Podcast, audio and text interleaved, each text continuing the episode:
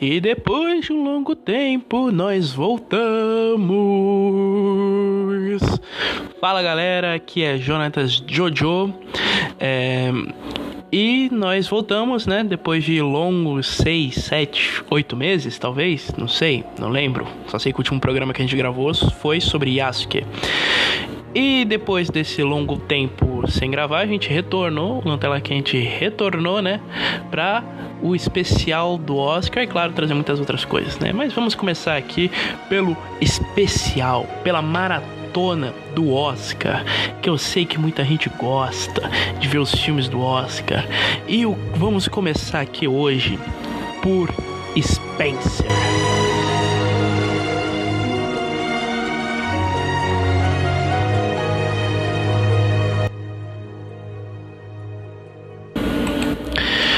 Então, né?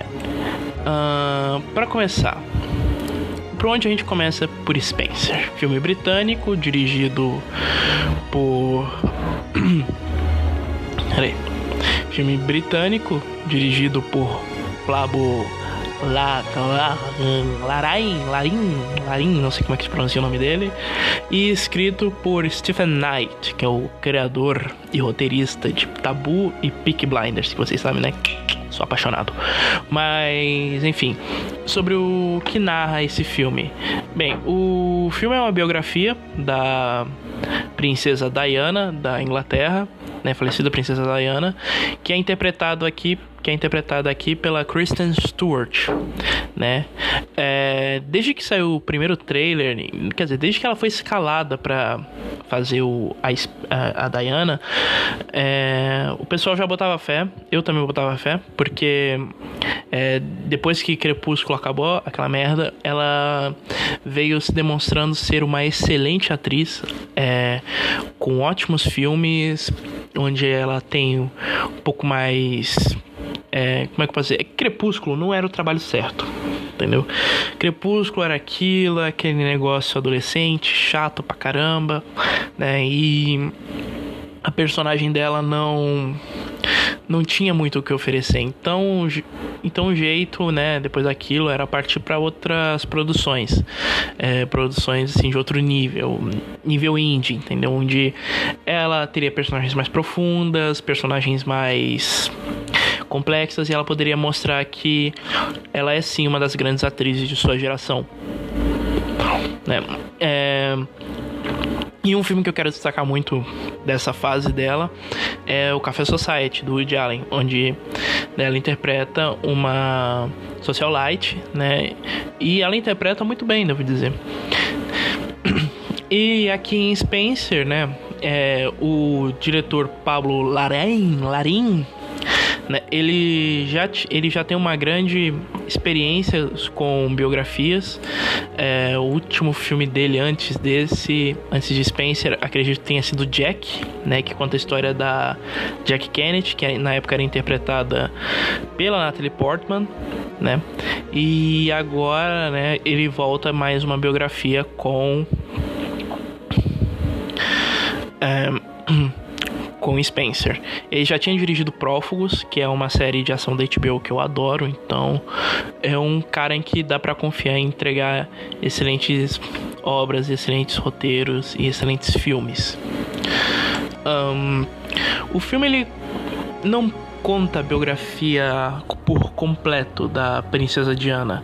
Na verdade, ele pega um, uma data específica, que é um feriado de Natal, que é um feriado de Natal e um fim de semana de Natal, eu acho, se não me engano, e e vai construindo a história a partir daí. Nesse ponto da história, nesse ponto do filme, a, Diana, a princesa Diana já tá de saco cheio da família real, já tá de saco cheio da vida, já tá de saco cheio do marido dela, né?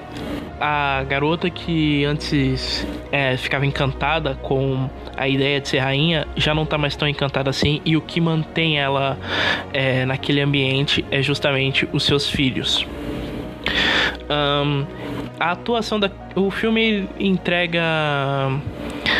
é um filme bem claustrofóbico, de certa forma. E ele dá uma sensação de claustrofobia para quem está assistindo, né? Porque ele tem muitos planos fechados, muitos deles focados na própria Spencer, focados na, na expressão da Kristen Stewart, aonde a gente vê que ela realmente não está confortável com aquela com aquela situação naquele ambiente. A atuação da, da Kristen Stewart né, entrega o que a personagem exige.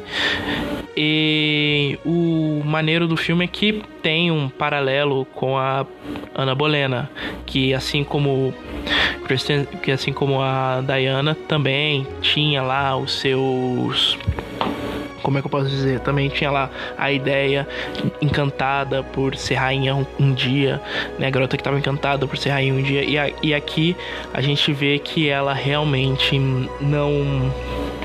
É, o encanto já foi, o conto de fada já acabou e que ela, né, a qualquer momento, pode ser descartada pela família real. Algo que ela quer, mas ela quer sair da família real, mas não pode, porque isso daria uma. Como é que eu posso dizer? Uma crise de imagem. Claro que a gente conhece a história, a gente sabe que ela se divorcia do Charles, então.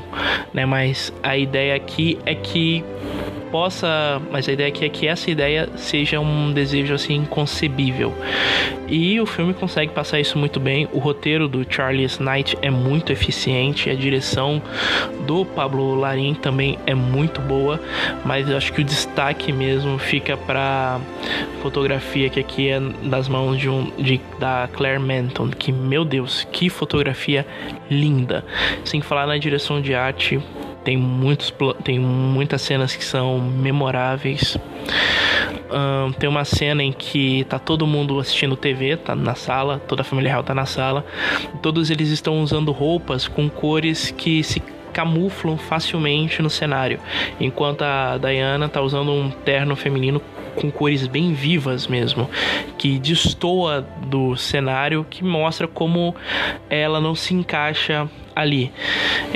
É um filme excelente. No Oscar ele foi indicado, ele só teve uma indicação apenas, uma indicação justa, né, que é a de melhor atriz, né, para Kristen Stewart. No entanto, acho que direção de arte e fotografia também mereciam ser reconhecidos. Um, acho que é basicamente só isso que eu tenho para falar sobre Spencer. Né? É um ótimo filme, ele tá em cartaz, tá em cartaz nos cinemas, então corram para assistir, que vale muito a pena. Então é isso. É, com esse programa a gente dá início à Maratona Oscar 2022. Né? Vamos ver se conseguimos cobrir mais filmes dessa vez. Eu espero que sim, mas só o tempo vai dizer. Então, é, até a próxima, gente.